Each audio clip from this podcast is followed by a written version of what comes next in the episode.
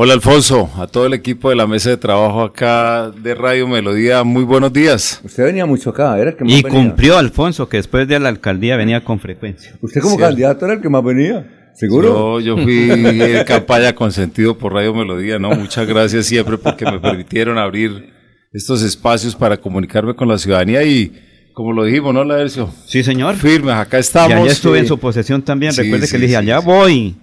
Sí, ustedes la verdad muy especiales y bueno, trabajando de una manera muy dedicada, con mucha disciplina. Ya vamos a cumplir dos meses. Sí. Como dicen por ahí, ya cumpliendo el periodo de prueba, pero eso sí, trabajando a doble jornada.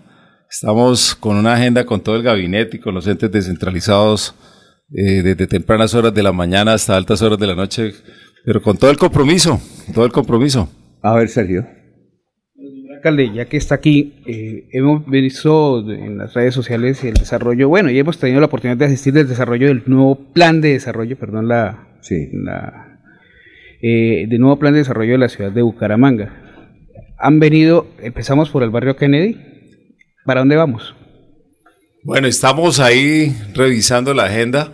Es muy probable que estemos por los lados de la ciudadela. El equipo, la verdad, todavía no, no me pasa agenda para la próxima reunión con, con los ciudadanos. Eh, próximo consejo comunal, como lo hemos denominado.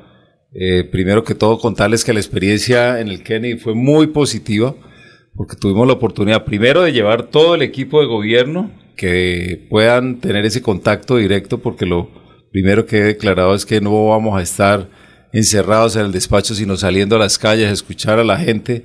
Y ese fue el gran ejercicio donde tuvimos la oportunidad de escuchar a ediles, a líderes eh, comunales y contarles un poco la agenda que estamos desarrollando, ¿no? Ahí, por ejemplo, eh, salió eh, la preocupación que, que hemos tenido y es muy sentida en el norte de la ciudad que tiene que ver con la doble calzada, la Virgen La Cemento, una obra histórica que ha estado pendiente.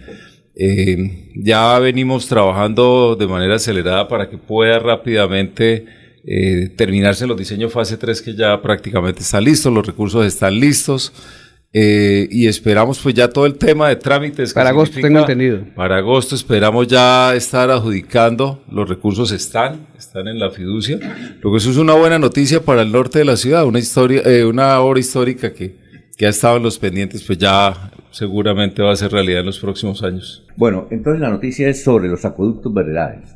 ¿Cómo va a ser su gestión? ¿Las partidas que hay para los acueductos vere- veredales se van a respetar? Claro, claro, Alfonso. Nosotros, de hecho, eh, dentro del plan de desarrollo estamos creando una línea para la zona rural de la, territorio rural de la ciudad, los tres corregimientos Sí, claro, nuestros. sí. Ahí tenemos, obviamente, unos pendientes, o sea, vamos a seguir el tema de las placahuellas. Nosotros acabamos de reiniciar actividades, no solamente trabajo en placahuellas en, la, en los corregimientos, sino también acá en la ciudad hemos arrancado Ajá. reparcheos. Eso ya iniciamos actividades. Sí, claro. Eh, también todo el tema de acueductos veredales, sin ninguna duda, ahí estamos haciendo una gestión desde el acueducto metropolitano también para de manera articulada poder llegar a solucionar eh, estas problemáticas. En educación también queremos que los niños de, de- de los corregimientos permanezcan eh, en, el territorio, que no tengan que hacer desplazamientos largos a la ciudad porque no se están encontrando oportunidades escolares y ahí con Ana Leonor Rueda, la secretaria de, de Educación, estamos haciendo también un gran trabajo. Eh, y déjenme decirles esto, esta semana vamos a tener la visita de la gente de Alejandro Linero, que es el encargado de computadores eh, para educar. Bucaramanga tenía un indicador muy, muy preocupante. Estábamos hablando de 11 estudiantes por computador. Sí. Eso es un indicador que la verdad dista de lo que es el promedio nacional, que puede estar eh, alrededor de los cuatro computadores por estudiante. Algunas ciudades tienen dos estudiantes por computador. Y aquí la buena noticia es que vamos a reducir de 11. La idea es poder acercarnos a los cuatro computadores, que es un poco la media nacional, para que los jóvenes, a través también de, de la conectividad que vamos a llevar a, a las zonas rurales, puedan realmente tener educación pertinente. Y ese es el reto. Son las seis y siete, Laurencio. Gobernar es hacer, es el lema de Juan Carlos Cárdenas Rey, ¿Qué ha hecho usted por la ciudad con, cuando recibe un apoyo de más de 140 mil personas? Hay mucha expectativa. Dicen, hay un poquito de ruido, pero no se ven las cosas. ¿Cuándo se va a ver el desarrollo de Bucaramanga, señor Es alcalde? más, le, le- le adiciono. A- entrevistamos ayer a Carlos Parra y el doctor Julio le preguntó sobre su, administra- sobre su administración. Él dijo, al doctor Juan Carlos Cárdenas en su primer año de gobierno le falta más acelerador. Sí, le falta acelerar un poquito. No, de ninguna manera. O sea, nosotros tenemos la absoluta convicción y tranquilidad que venimos haciendo un trabajo bastante extenso. Lo que pasa es que la agenda de la ciudad es, es enorme. Eh, el proceso de la contratación de la gente es un proceso que hay que hacerlo bien hecho. O sea, ahí tenemos eh, todavía oportunidades. Mire, mire, acá hay, de, déjenme decirles algo. El primero de marzo vamos a, a sacar al aire la página eh, donde vamos a tener la posibilidad que de manera transparente los ciudadanos puedan participar de procesos de selección, una página que se va a llamar Ocupador. ¿Ocupado? Ocupador, ese va a ser, digamos, el portal que el primero de, de marzo la gente va a poder realmente participar, donde va a conocer claramente cuáles son los perfiles que se requieren, los salarios, y eso es darle la oportunidad a la gente. Y todo eso son procesos que hay que irlos monitoreando y ajustando. Eh, también, mire, por ejemplo, en el caso del mantenimiento de los parques, ya arrancamos.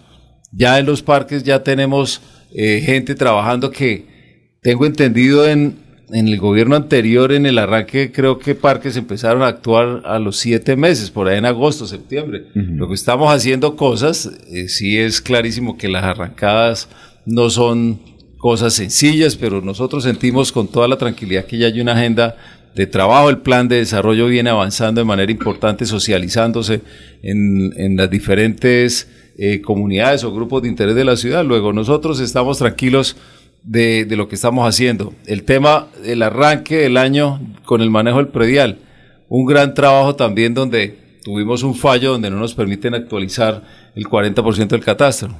No nos hemos quedado lamentándonos ni quejándonos, sino es trabajando y, y realmente dándole mucha confianza en el manejo de los recursos a la ciudadanía. Y esto, por ejemplo, que, que pasó el año pasado, si recuerdan, al comienzo dimos un descuento, se dio un descuento del 10%, después se amplió al 30%. Hubo una población, cerca de 6 mil contribuyentes que pagaron el 10% y le estamos devolviendo los recursos.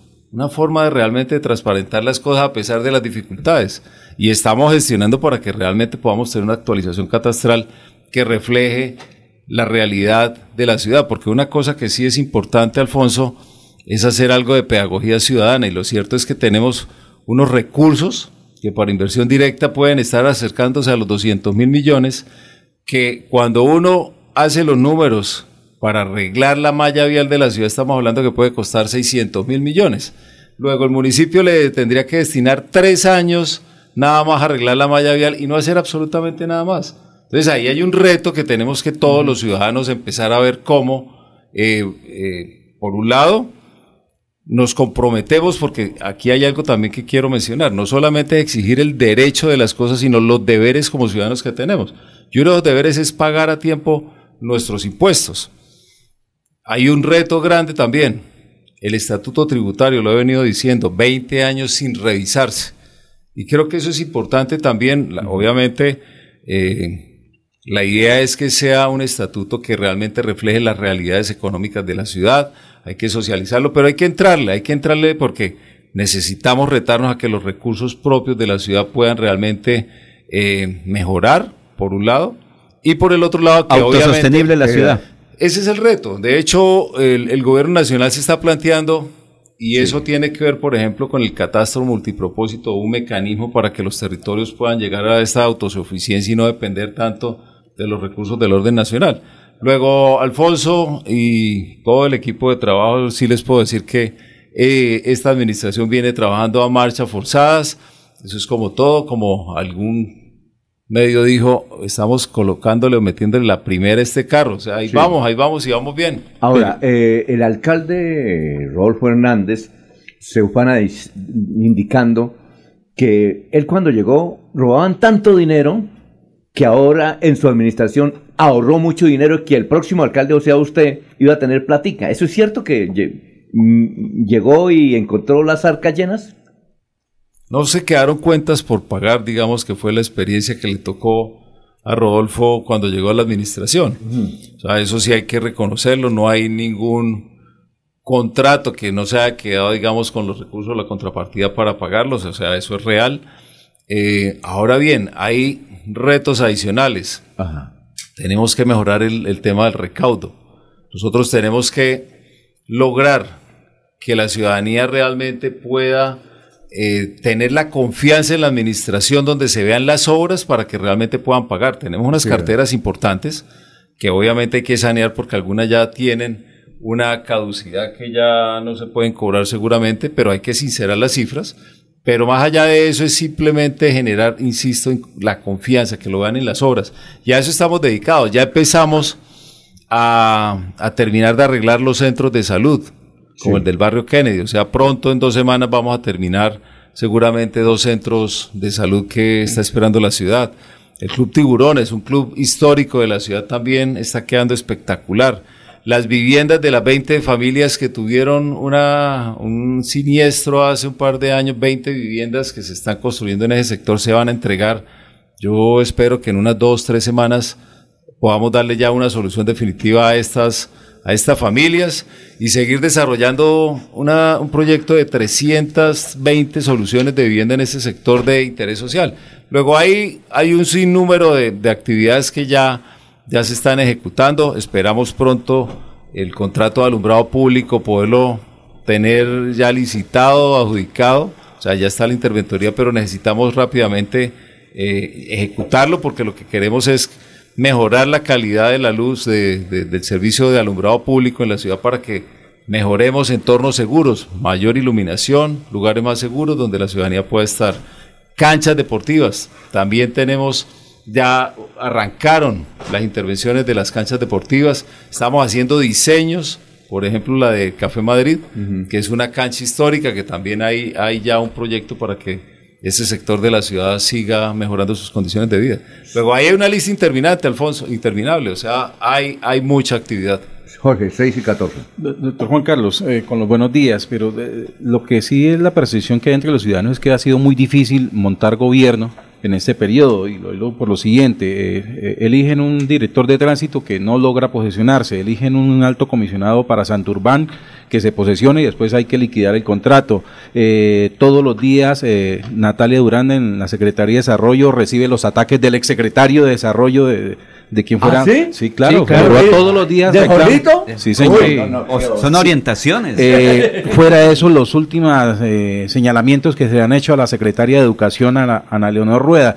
Eh, en, todo este, pues, en ese panorama, la percepción que hay en los ciudadanos es que no se ha podido arrancar con la administración. Estamos ya sobre los 60 días de gobierno y, la gente lo que quiere ver es, es un alcalde actuando, ¿sí? Algunos lo critican que porque está viajando, pero eso es válido porque el, alcalde tiene que estar por fuera, tiene que estar gestionando, ¿sí? Pero parece ser que, que del gabinete todo el mundo tiene algo que reclamar. Del único que no ha hecho reclamos es del secretario del Interior. Ese es el nombramiento que ha dejado conforme a toda la ciudad. Pero el resto hay mucha crítica, hay mucha, mucho inconformismo. ¿Le ha sido difícil armar gobierno? Para nada, para nada. Yo lo único que les digo es que pues obviamente se generan muchos mecanismos de presión arrancando un gobierno, tenemos absoluta tranquilidad. Gracias por la pregunta de, viajar. Claro, en estos momentos nos hemos planteado una agenda que de hecho está siendo parte de lo que se está mirando en el plan de desarrollo de cómo articularnos con la gobernación y con el gobierno nacional. Lo dije hace unos minutos, los recursos propios no son suficientes para atender tanta necesidad, luego hay que gestionar esos recursos. Y en estos dos meses hemos estado con más de cuatro ministros tratando de poner una agenda donde realmente podamos gestionar recursos. Esa es la agenda. Y, además algo también que puedo mencionarlo con absoluta transparencia para, para conocimiento de todos. Yo tengo dos hijas menores de edad que viven en Bogotá y yo tengo un compromiso de estar cada 15 días con ellas visitándolas porque también soy un hombre de familia y tengo que hacer parte del desarrollo del crecimiento de mis hijas y de menores. O sea, ahí hay un tema que es personal y eso no lo voy a esconder ni eso es un tema, digamos, que, que no lo puedo hacer eh, como mandatario de la ciudad porque al final tengo esa obligación paternal y sencillamente pues seguimos haciendo como todos los equipos de trabajo, siempre hay un proceso de ajuste. eh, pues el Atlético Bucaramanga, mire, ya cambió de técnico y eso es normal, o sea, en los arranques hay que estar muy tranquilos. Luego, lo que sí le puede dar un parte de tranquilidad a la ciudadanía es que el gabinete es de gente de primer nivel, personas de valores, personas éticas. Yo quisiera ver alguna tacha de alguno de los miembros del gabinete por tema de corrupción o de, de malos manejos de dineros. Acá lo que prima es los dos grandes temas, lucha contra la corrupción y la defensa del páramo de Santurbán. Aunque, eh, es, doctor Julio, es increíble que el alcalde, eh, el doctor Julio fue alcalde encargado también, eh, tiene, cuando van a Bogotá, tiene que pedirle permiso al gobernador. ¿Siempre? Sí, sí. ¿Pero siempre? Siempre. A mí me parece una cosa, esa ley debía acabarse o algo. Pero yo creo que más que permiso eh, eh, es una notificación del desplazamiento, ¿no? Para No, que pero, esté pero- enterado. de pero es que el gobernador tiene que firmar si le autorizo y listo. Claro. No creo que sea así, Alfonso. Simplemente se le informa. Es una notificación. respecto de su El permiso es para salir del país. el permiso sí es del Consejo para salir del país. Ah, no, eso es otra cosa, pero usted tiene que irse para Bogotá. Por ejemplo, el presidente lo llama ahora dice, doctor Juan Carlos, venga por la tarde, tiene que pedirle permiso al gobernador. Sí, así es, hay que, No. hay que notificarse Se notifica. y ese es No, el y procedimiento. todos los alcaldes de Colombia. Todos. Todos, absolutamente No, todos al gobernador. Es increíble. Pero bueno, es parte de la democracia. Saludo también para el alcalde de Bucaramanga, el doctor Juan Carlos Cárdenas. Y entro a preguntarle algo que se pregunta a la ciudadanía. Realmente ni siquiera la pregunta es mía, es de la ciudadanía. ¿Qué va a pasar con el espacio público que ya no se puede transitar por ninguna parte? Aquí en la calle 36, por la 35, por la 17, por la 14, por todas partes, cabecera, y otros sectores de la ciudad no se puede caminar. Y le añado otra pregunta, porque como está de afán. Ah, ¿dos? entonces- sí, porque como está de afán, entonces es la, es sí. ¿Qué va a pasar que con esa cantidad de amigos, digo yo amigos porque todo deben ser la culpa de venezolanos que están en la ciudad pero que no están ni zonificados, ni se sabe qué hacen, algunos manifiestan incluso que ya en los semáforos viven armados, ¿qué se va a hacer? Porque la ciudad realmente está a punto de reventar, alcalde. Sí, estos son procesos que ya traen buen tiempo y, lo que hemos venido eh, con la directora del DADEP, con Tatiana Becerra, es revisando precisamente el plan maestro de espacio público. Yo creo que lo importante es tomar lo que hay para tratar de buscar cómo mejorarlo. Entonces ahí estamos haciendo un trabajo donde vamos a, a porque el tema es no tener la información suficiente para toma de decisiones, porque históricamente lo que se ha hecho es recogerlos, llevarlos a unos lugares, hacinarlos, y eso termina al final volviéndose más, más costosa la cura que la enfermedad, porque termina otra vez, se hace una inversión y otra vez vuelven a estar en las calles.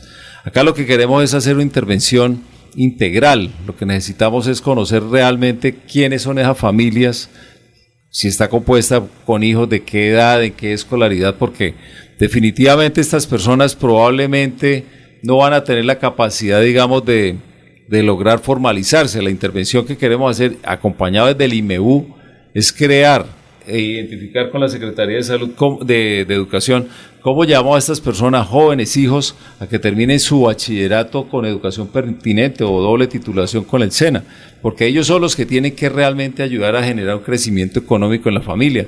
O algunos estudiantes que están en nivel superior que no logran terminar porque muchas veces el, el gota a gota termina siendo un problema, digamos, para la capacidad económica de que estos jóvenes puedan ir a estudiar, terminar su carrera. Entonces es el tema, el reto es intervenir sistémicamente para poder, por un lado, mejorar las condiciones económicas familiares y por el otro darle un poco de orden, o sea, realmente saber, en muchas partes del mundo existen vendedores ambulantes, pero Organizados. claramente organizados, bien ubicados, y la idea es que el municipio, a través del IMEU, tenga una intervención mucho más directa con estas familias, de manera que podamos organizar. Es un gran reto, no es fácil, pero estamos con un plan de trabajo para que realmente podamos atender esas problemáticas. Con el tema de los venezolanos, tuvimos la oportunidad hace cerca de dos semanas de estar con Felipe Muñoz, el director de Migración Colombia, con una mesa de trabajo para poder igualmente hacer intervenciones no reactivas, o sea, donde podamos dar eh, oportunidades en términos educativos, trabajo de no generar xenofobia, digamos, con, con esta población. Lo he venido diciendo, Bucaramanga, más del 40% de la población en la ciudad no son nacidos en Bucaramanga, no somos nacidos. Entonces, esa es una realidad de migración que no la podemos desconocer. Ahora bien, tenemos que ser capaces de cómo identificar, porque el gran problema son unas minorías que están delinquiendo y entonces ahí con la policía y con migración es cómo identificarlos. O sea, ahí estamos con la policía tratando de tener información, sobre todo que hay recurrencia, digamos, en algunas acciones ilícitas y la idea es poder tener información real para poderlos deportar como ya sucedió en algunas otras ciudades. No, ayer, ayer- Jóvenes, muchísimas gracias. No, venga, si falta una- otras dos preguntitas, doctor Julio. Estamos de, estamos Mucha- la ñapa.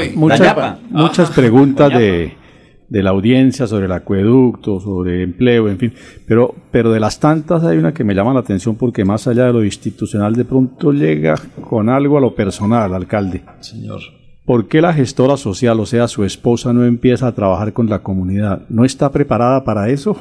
Ah, bueno, eso está, está haciendo un trabajo muy activo consiguiendo recursos con diferentes fundaciones eh, eh, y seguramente van a llegar muchas actividades para realmente servir a la ciudad.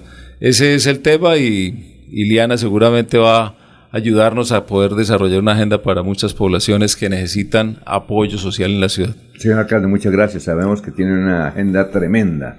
Entonces, muy gentil y... A ustedes, a ustedes muchas gracias jóvenes y siempre digamos acá como han sido especiales en todo este eh, espacio pues para Claro. comunicarme con los ciudadanos y espero que me vuelvan a invitar pronto. Muchas gracias.